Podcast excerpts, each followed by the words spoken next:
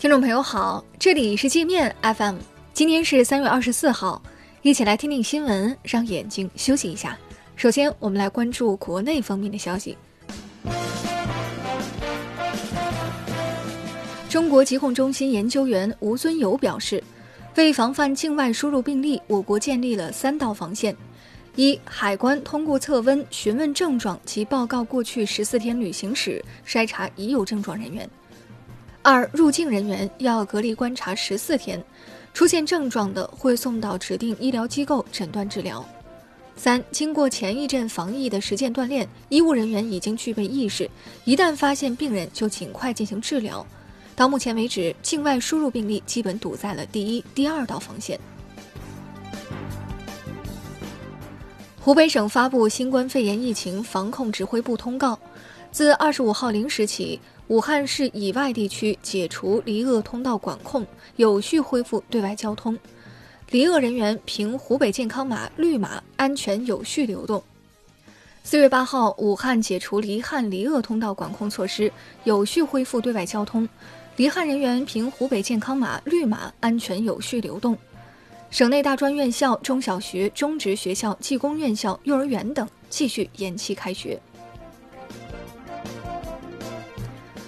最高人民法院、最高人民检察院有关负责人明确，无论是中国公民还是外国公民，只要在出入我国国境的过程中实施妨害国境卫生检疫的犯罪行为，都适用统一的司法标准，依法追究刑事责任。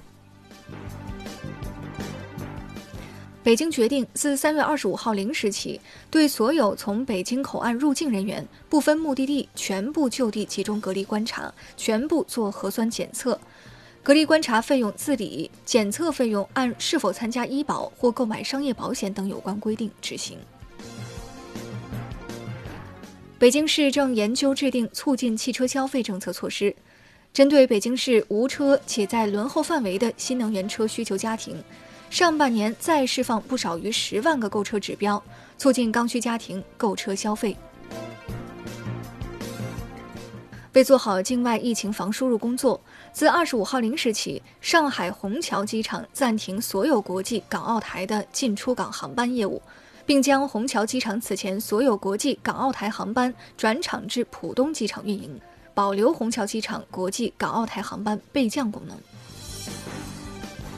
澳门特区行政长官贺一诚今日召开记者会表示。自三月二十五号零时起，禁止所有入境前十四天内曾经到过外国的非澳门居民入境，同时停止澳门国际机场的转机服务。我们接着来把视线转向国际。英国首相约翰逊宣布将英国全境封锁至少三周，关闭所有非必要的商店，禁止所有社交活动。英国公民除必要原因必须留在家中。英国外交部呼吁所有在外的英国旅行者立即返回英国。据悉，目前有多达一百万英国人在国外度假旅行。泰国总理巴育表示，受新冠肺炎疫情影响，泰国将于二十六号宣布全国进入为期一个月的紧急状态。泰国内阁批准了每月五千泰铢的现金派发，为期三个月。据泰国卫生部透露，泰国累计确诊病例已超八百例，死亡病例四例。国际奥委会决定推迟举办2020年东京奥运会，有可能推迟到2021年举办，具体细节将在未来四周内制定。据经济学家估算，东京奥运会推迟，访日游客将大幅减少，造成的经济损失将超过3.2万亿日元，约合人民币2063亿元。由于欧洲疫情蔓延，欧足联正式决定推迟原定于二零二零年五月进行的女子冠军联赛决赛、欧洲联赛决赛和欧洲冠军联赛决赛赛事再次举办的时间尚未公布。波音将暂时关闭生产七三七、七四七等宽体机的工厂，暂停在华盛顿州普吉特海湾地区的所有生产活动，为期两周。